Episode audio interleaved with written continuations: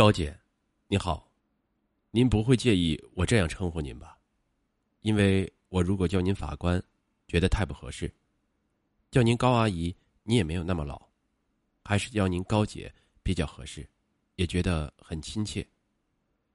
我非常感动，您能在百忙之中来看我，您能来看我，让我感到您对我的关心，还有政府也没有把我遗忘。谢谢您，谢谢你们。谢谢所有关心我的人。您给我带来的书籍真的是太重要了，我每天都在看，过得非常充实。这些书让我知道了，只有在知识和素质上提高，我自己才会有进步。每次看到书里的那些话，就像是您在和我说话一样。过去从来没有人对我这么好过，也从来没有人这样帮助过我。请您放心。我不会让您失望的。信很短，但姐姐这一看似平常的称呼，竟一时让高杰感到无所适从。但法官与罪犯这之间到底是一种什么样的关系？这种关系又意味着什么？法官对待所有的罪犯都是以法律为准绳，一视同仁。可是罪犯在自己的心中又会怎样看待审判过自己的法官呢？这些问题也许很少会有人想过。此前为李志伟所做的一切，无论是在提讯和开庭时的思想教育，还是后来带着街道和居委会的干部去看守所回访，应该说都在一个法官的职责范围之内。即使自己花钱给李志伟购买衣服和生活用品，也只是考虑到李志伟的身世与家境，想尽快的帮他完成改造。前前后后。高杰都始终以一个法官身份出现在李志伟的面前，可是这一次李志伟真的给高杰出了一道难题。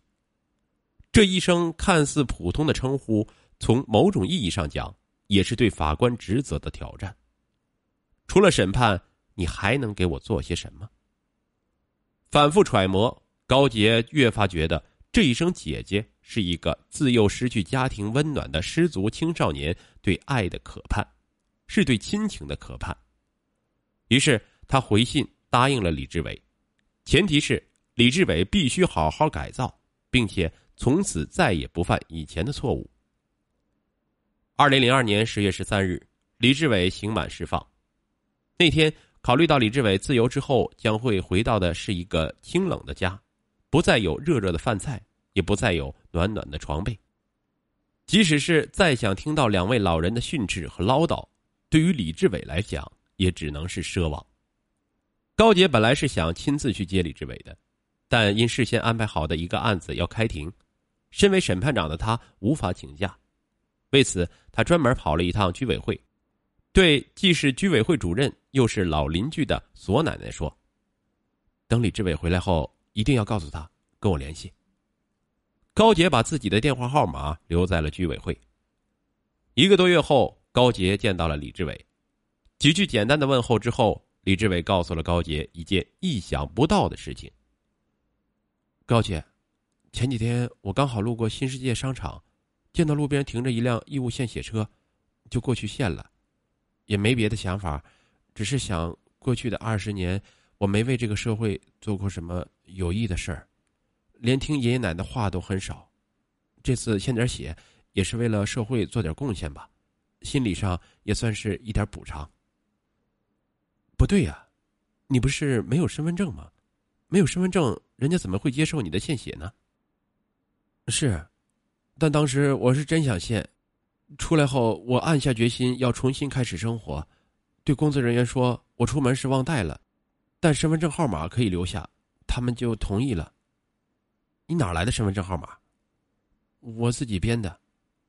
李志伟一边说着，一边从怀里拿出一个红色的无偿献血证。看着那个小红本再看看眼前这张身体本就单薄、营养状况不好而清瘦的脸，高杰对着李志伟笑了。可一瞬间宽慰的笑容之后，在高杰的心里又感到一丝酸楚。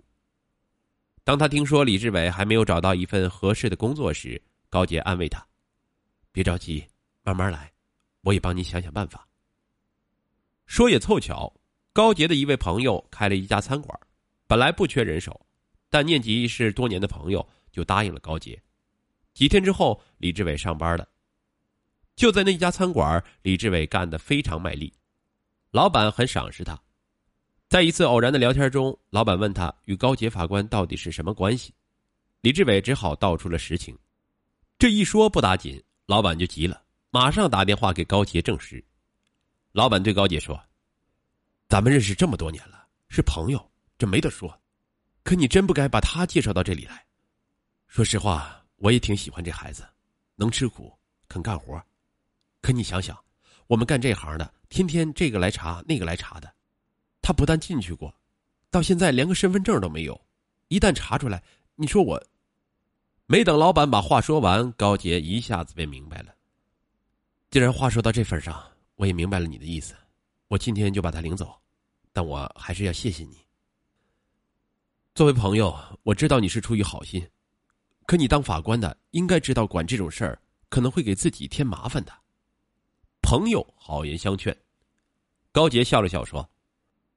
哼你说的是有道理，可像他这样，如果连法官都不管他，他还会去找谁呀？找他父母呀。哎，能找着不就好了吗？孩子曾犯过错，可是谁能说他一来到这世界上就是带着错来的呢？他现在是真没人疼，没人爱呀。李志伟本来对生活充满了信心，没想到这又一盆冷水几乎将他浇了个透心凉。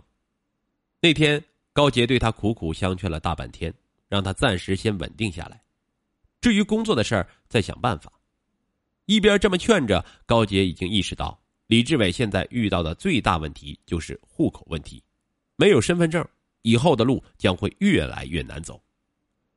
之后，李志伟自己也找过几份工作，也曾到过许多单位应聘过，但试用期一过，别人都留下了，唯独他是一而再、再而三的被解除合同。原因只有一个，他没有户口，没有身份证。对于一个身份不明的人，谁都怕出事儿。那段时间，因为打零工，李志伟手里攒了一点钱，他本想存到银行里，可没有身份证，人家根本就不给开户。他只好用从小一起长大的好朋友身份证去开户存钱，解决问题。这是个没办法的办法，现实的无奈让这个活到二十多岁了。却还没有身份的年轻人采用这样的无奈之举，来为自己储存积蓄。屋漏偏逢连夜雨，就在这个档口，李建业与李志伟父子俩的关系也走到了尽头。多年来，李建业当初没把李志伟赶出门去，原因在于两位老人不舍得李志伟，而如今老人均已下世。不久后。李建业便把父母留下的两间房子卖掉走了，李志伟从此也就真正成了一个无家可归的人。没有住处，没有收入，又找不到工作。为了生存，李志伟曾在极度艰难时想到了卖血，可这一次，因为他提供的身份证号不存在，血站拒绝采他的血。这件事对李志伟的打击，甚至比辞退他还要令他痛苦的多。他打电话给高杰：“高杰，你说为什么我无偿献血的时候没人管我身份证号是真是假？可我生活没有着落，又不愿意再做事儿，想卖血时候就有人管了，我连卖血糊口的路都走不通啊！”手握听筒，高杰的心感到战栗，但除了安慰，他一时也说不出该怎么劝说他才好。就在李志伟被餐馆辞退以后。高杰就着手帮助李志伟解决户口，打电话向有关部门咨询，专门与居委会、民政局和派出所的同事进行商议，但得到的答复难尽人意。派出所也有苦衷，我们没有过这种先例啊。关于户口，法律上有严格的规定，是可以随父也可以随母，但他的父亲不承认他的父子关系，只有找到他的亲生母亲，他的户口才能解决。人海茫茫，要找一个二十多年没有音讯的人，谈何容易？已经别无选择的李志伟只好找到李建业。你既然不承认我们是父子关系，那你必须告诉我，我究竟是谁的儿子？当初是你和我妈一起去的广州，你说他离开了你，他到底去了哪里呀？直到此时，李建业告诉李志伟生身父母的情况。原来李志伟的母亲李秋月出生在北京的海淀区，但因为文革期间家庭受到冲击，李秋月和姐姐随着父亲被遣送回原籍河北定州。但李秋月经常回北京，与在北京的男同学赵某见面。一九八零年十月，李秋月与赵某发生性关系后，李秋月怀孕。此后，李秋月与李建业相识。一九八一年七月四日，到了临产阶段的李秋月，在李建业的帮助下，被送到北京市妇产医院，产下了李志伟。之后，李建业把李秋月和李志伟从医院接出后，送到了定州。后来，李秋月和李建业确立恋爱关系，就把李志伟寄养在李建业父母家后，两人去了广州做生意，后发生口角，他赌气离我而走，至今下落不明。根据李建业所述，李志伟找到了北京市妇产医院，在那里他查到了自己的出生证明，但其他情况均已无可考证。